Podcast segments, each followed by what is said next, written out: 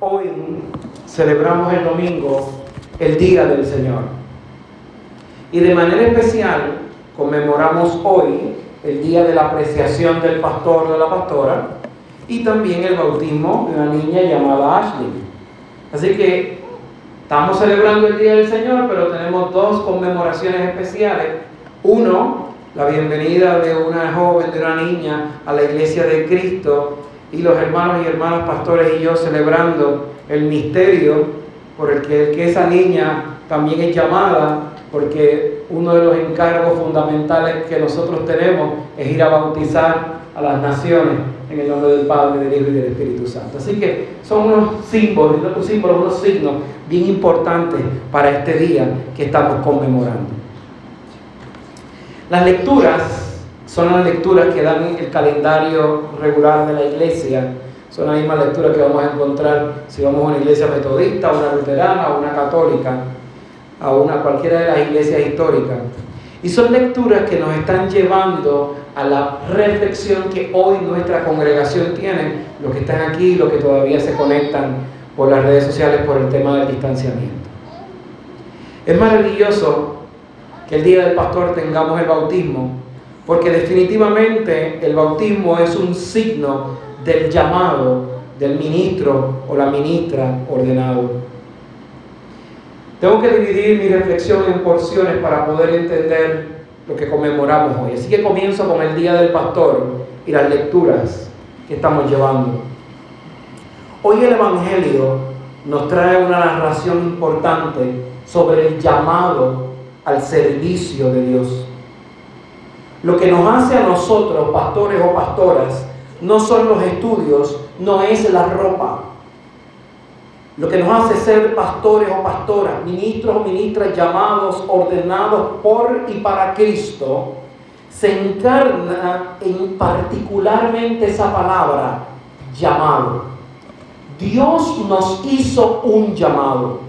Aun cuando los seres humanos podamos tener resistencia a ese llamado, Dios nos hizo ese llamado.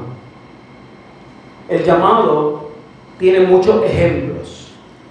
Cada uno de nosotros pudimos haber recibido el llamado de diferentes maneras, en diferentes circunstancias.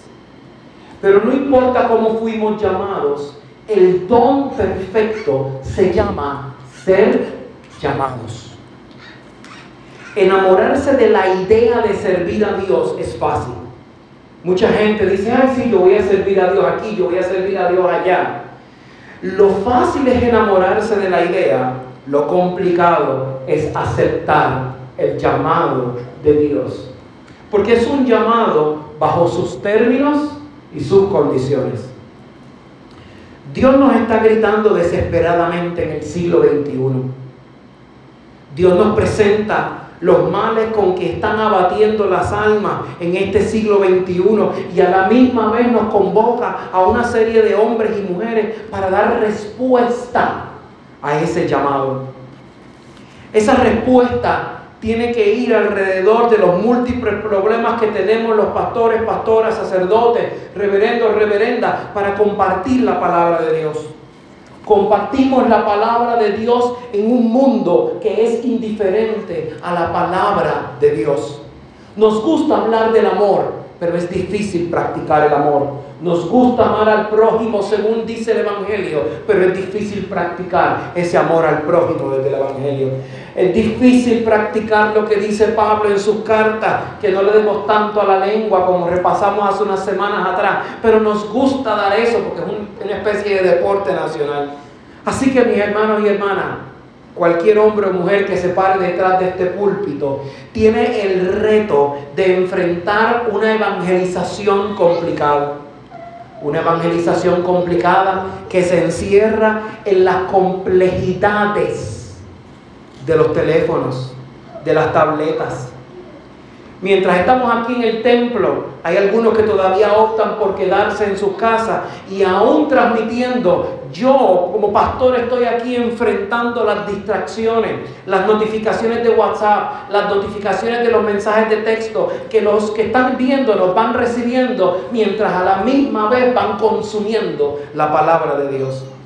Yo tengo que competir con los programas que están en Netflix. Tengo que competir con lo que está en la televisión local o en la televisión, nacional.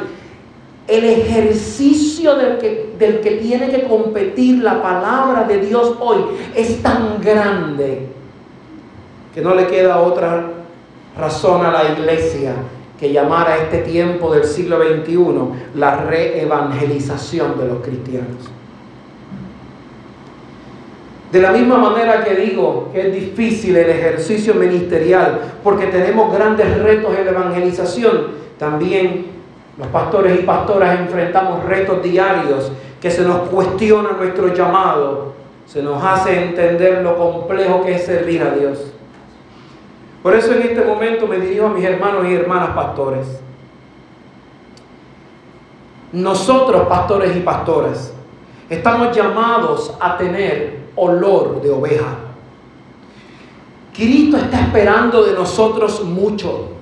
Cristo está esperando que amemos con intensidad, que busquemos a las ovejas descarriadas, a las ovejas perdidas, aun si es una nada más. Cristo nos está llamando al encuentro de las ovejas y no al encuentro de las ovejas desde un escritorio. Cristo nos está obligando a mirar a los ojos a las ovejas Cristo nos está obligando a escucharlas, a entenderlas, a amarlas, a apacentarlas. Cristo nos grita desde el medio del desierto en donde nosotros estamos, que amemos con intensidad y que insistamos en la oración. Un pastor o pastora que no ora con la intensidad que Cristo nos está exigiendo es como la casa que se construye sobre la arena. En algún momento el viento va a soplar tanto y el agua le va a dar tanto a la casa que va a hacer erosión y va a ceder. La única manera de sostenernos en nuestro llamado es con una insistencia increíble en la oración. Con apetito o sin apetito de oración, nosotros tenemos un llamado particular para insistir en la oración. Ese amor con el que fuimos llamados una vez y que probablemente el tiempo va enfriando por los afanes de la vida. Es el amor que nosotros tenemos que rescatar. Ese amor que puede dejar cicatrices. Ese amor que deja cantazos. Ese amor que muchas veces da indiferencia. Ese amor que no muestra comprensión con nosotros y nosotras. Ese es el amor que tenemos que rescatar en este día de encuentro. Hoy tuvimos una hermosa historia de amor que nos define por medio de las lecturas cómo Dios se encuentra con nosotros en el día a día. Encontré una pequeña anécdota que describe nuestro amor como pastores o pastoras. Y esta anécdota espero que le sirva a todos y a todas. En un caluroso día de verano, un niño decidió ir a nadar a la laguna detrás de su casa. Salió corriendo por la puerta trasera, se tiró al agua y nadaba feliz. No se daba cuenta de que un cocodrilo se acercaba. Su mamá desde la casa miraba por la ventana y vio con horror lo que sucedía. Corrió enseguida hacia su hijo, gritándole lo más fuerte que pudo. Oyéndola, el niño se alarmó y gritó nadando y giró nadando hacia su mamá, pero fue demasiado tarde. Desde el niño, la mamá agarró, desde, desde el muelle, la mamá agarró al niño por sus brazos justo cuando el caimán mordía sus piernecitas. La mujer tiraba de los brazos del niño con toda su fuerza. El cocodrilo era más fuerte, pero la madre era mucho más apasionada y su amor le confería unas fuerzas sobrehumanas. Un hombre que escuchó los gritos se apresuró hacia el lugar con una pistola, disparó repetidas veces al cocodrilo. El niño sobrevivió y aunque sus piernas sufrieron mucho y debieron ser sometidas a varias cirugías, pudo llegar a caminar. Cuando salió del trauma, un periodista le preguntó al niño si podía ver las cicatrices de sus piernas. El niño levantó la colcha y se las mostró. Ante el gesto de preocupación que reflejó el rostro del periodista, el niño con enorme orgullo se desprendió de la camiseta y señalando a las cicatrices de sus brazos, les dijo, las cicatrices que usted debe ver no son las del cocodrilo. Las cicatrices que debe ver son las que dejaron las uñas de mi mamá, presionando con fuerza para que el cocodrilo no me tragara. Tengo estas cicatrices porque mi mamá no me soltó en ningún momento y me salvó la vida. Pastores y pastoras, el amor que Cristo nos está llamando hoy es ese amor. A, a, sostener con tal fuerza a las ovejas que han sido encomendadas a nosotros para que ningún lobo pueda arrebatárnoslas del rebaño que el Señor nos está dando. No significa aprisionar a los laicos, significa defender a las ovejas, a los feligreses, a los laicos, de las tentaciones que el mundo está ofreciendo, de las distracciones que el mundo está ofreciendo, de las circunstancias que el mundo está ofreciendo. Pastores, pastora, si queremos tener influencia en nuestros feligreses, si queremos tener influencia en los laicos, en las ovejas, sentémonos cada día a los pies de Cristo. Y luego que estemos en los pies de Cristo, contemos a esos feligreses lo que hemos visto desde los pies de Cristo. Hermanos y hermanas, laicos y laicas, feligreses, ovejas, oren. Oren todos los días por sus pastores y pastoras. Clamen a Dios por los siervos de Dios. Supliquen por los siervos de Dios. No hay oración que el Dios de la misericordia no escuche. Si todos nosotros nos unimos en oración, en oración sincera y profunda, clamando por los pastores, clamando por las vocaciones, clamando por los misioneros, clamando por los religiosos y las religiosas, yo le garantizo que un terremoto ocurrirá desde el cielo y una bendición se disparará sobre cada uno de nosotros, porque son las ovejas protegiendo a sus pastores y pastoras. Los pastores y pastoras tenemos que rellenar energía todos los días. Y el único lugar donde podemos buscarla es en la oración. Buscar esa energía de donde no hay para seguir sirviendo a cada uno de ustedes. Por eso es importante orar pastores y pastoras, es importante insistir y clamar a Dios aun cuando estemos cansados al final de una jornada. Tenemos que aún si tenemos que gritarle a Dios, tenemos que hacerlo para que Dios escuche el latido del cansancio de nuestro corazón, la fatiga de nuestra mente, el coraje de nuestra desesperación, la frustración de nuestro caminar.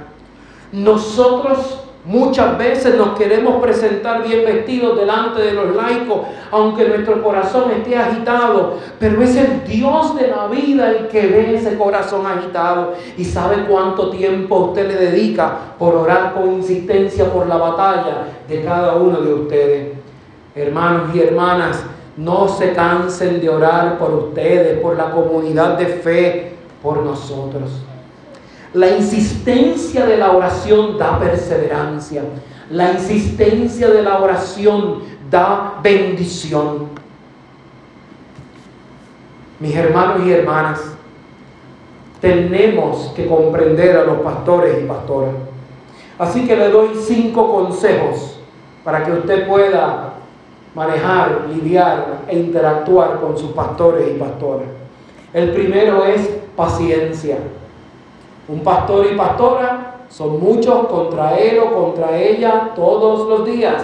Así que hay que tener paciencia, hay que tener comprensión.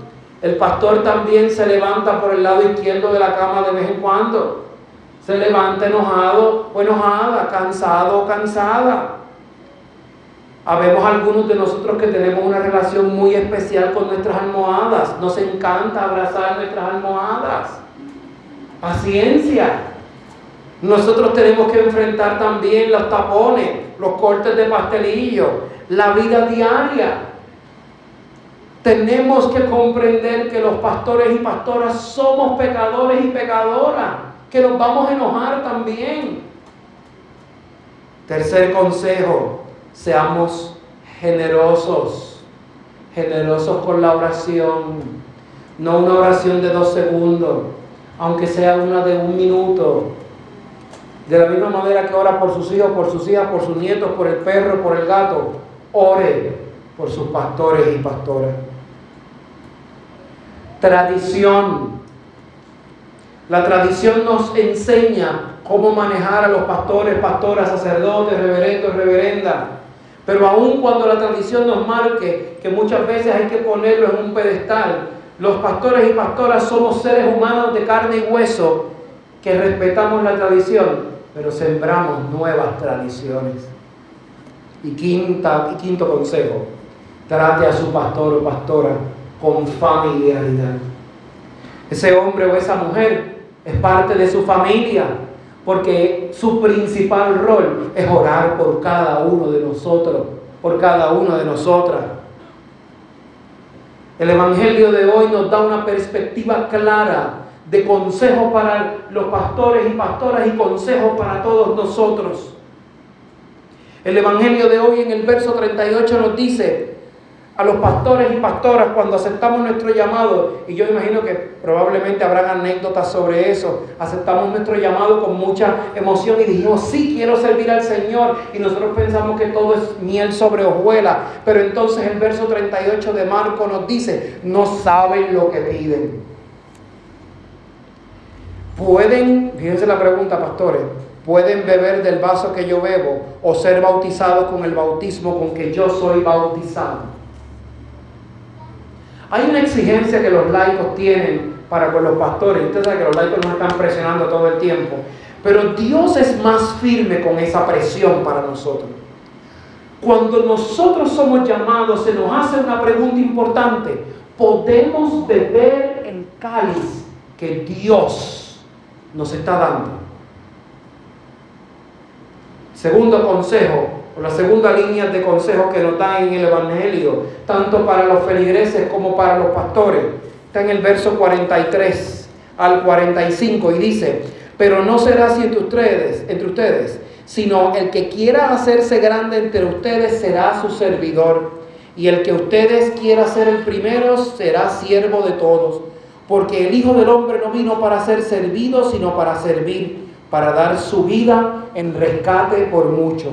Así que si yo quiero ser misionero, si yo quiero servir a Dios en la iglesia, si yo quiero ser pastor o pastora, yo tengo que entender que el principio del servicio está en la humildad, en donde yo no vine a ser servido, si yo no a servir, a entregarme incondicionalmente, a ser un espejo y reflejo del Cristo al que yo predico todos los días. Los pastores dejamos huellas en otros. Los pastores dejamos huellas en el camino. En este templo, la iglesia que estaba antes, los pastores construyeron este camino, este, este pasillo del medio.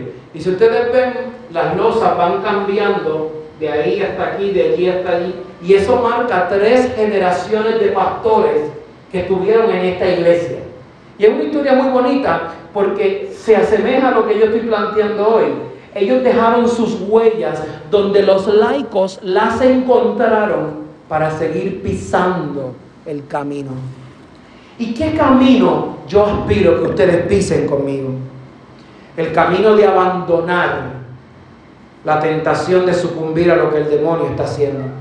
El camino de abandonar el odio y el rencor y abrazarnos al amor perfecto. Eso me lleva al bautismo que estamos celebrando el día de hoy. El bautismo es la iniciación de los cristianos y cristianas. El bautismo en la iglesia luterana no te hace luterano, te hace cristiano. Cuando yo te bautizo, no te bautizo en el nombre de Lutero.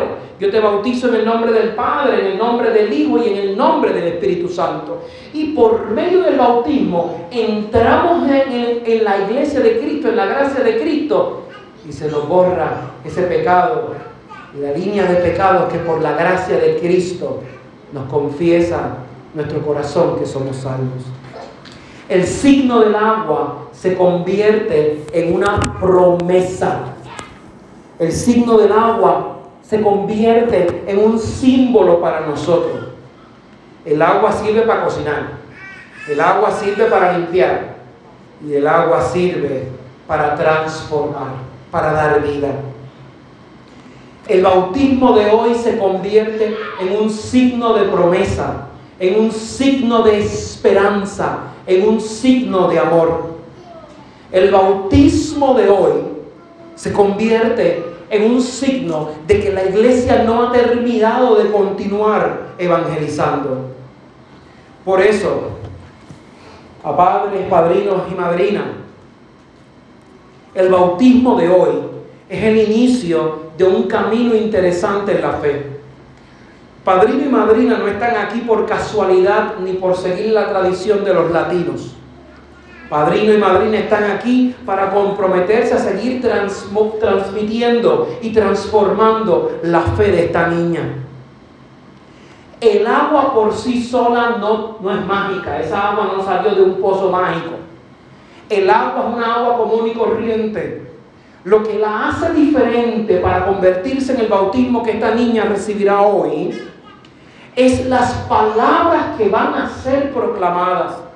Unas palabras que dan vida, unas palabras que transforman, unas palabras que nos convierten de un hombre o mujer vieja o viejo al hombre y mujer nuevo o nueva.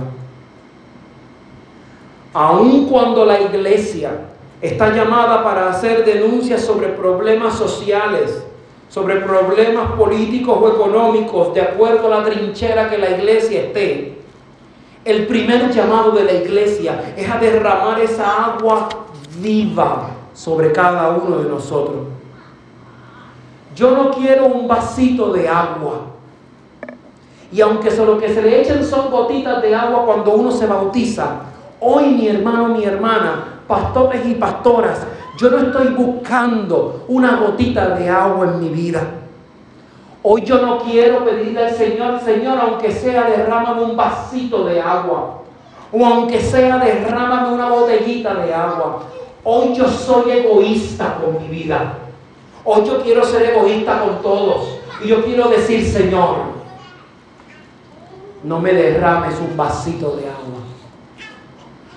Derrámame un río de agua viva. Derrámame una fuerza de lo alto. Derrámame el Espíritu Santo para que yo pueda ser hombre y mujer diferente, hombre y mujer transformado, hombre y mujer renovado. Hoy yo necesito una transformación increíble. Hoy yo necesito levantar un testimonio radical, especial, único y perfecto. Nuestro planeta Tierra, nuestro Puerto Rico, nuestra vida necesita un río de agua viva. Yo necesito creer que hoy el Señor por medio de este bautismo y por medio de la celebración de los pastores y pastoras me está diciendo, la iglesia de Cristo no ha muerto. La iglesia de Cristo está vigente. Y está vigente porque tú y yo creemos en una transformación única y especial. Porque creemos firmemente que nosotros los pastores y pastoras nos vamos a convertir en la mamá de esa historia hace un rato, que vamos a agarrarlos con fuerza, porque no son nuestras fuerzas las que los están liberando de los cocodrilos del demonio, es la fuerza de Cristo. Si usted siente hoy dolor, cansancio, frustración por cosas de su vida pasada, arrepentimiento, coraje, angustia, lo que sea que usted esté sintiendo. Yo le invito a ustedes a creer que hoy es un tiempo nuevo. Yo puedo creer que voy a salir por estas puertas igual que como llegué.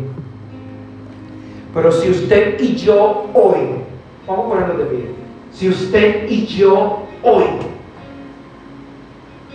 decimos que cuando yo salga por esta puerta, seré un hombre y una mujer diferente, un hombre y una mujer transformado y transformada por el poder del Espíritu. No porque su corazón esté dudando, su mente no cree que va a ser posible, sino porque usted lo cree por el poder del Espíritu Santo. Entonces grandes cosas van a ocurrir. Jesús no le está pidiendo hoy que usted haga el milagro. Él no le está pidiendo que usted tenga el dinero en la cuenta de banco para resolver el problema. Él no le está diciendo que usted va a tener la solución mágica con un médico o con alguien que le resuelva todo. Él le está diciendo, escuche bien, cree. Y si usted cree en Cristo, el agua del bautismo va a ser agua viva. Si usted cree en Cristo, cuando usted recibe el pan y el vino ahorita, usted no va a recibir pan y vino, sino va a recibir la fuerza del Espíritu Santo. Ese es el milagro. Esa debe ser nuestra expectativa. Jesús dijo en Juan 11:40, no te he dicho que si crees verás la gloria de Dios. Juan 11:40, no te he dicho que si crees verás la gloria de Dios. Yo creo. Yo creo que el Cristo al que yo me comprometí servir hace 19 años atrás está dando un testimonio diferente en mí y está haciendo que no importa la circunstancia, mi vida y su vida, mi vida y tu vida sea transformada por el poder de Dios. Yo creo que grandes tiempos vienen en tu vida. Y yo creo que la gracia sublime de Dios nos transforma hoy. Que el Señor bendiga.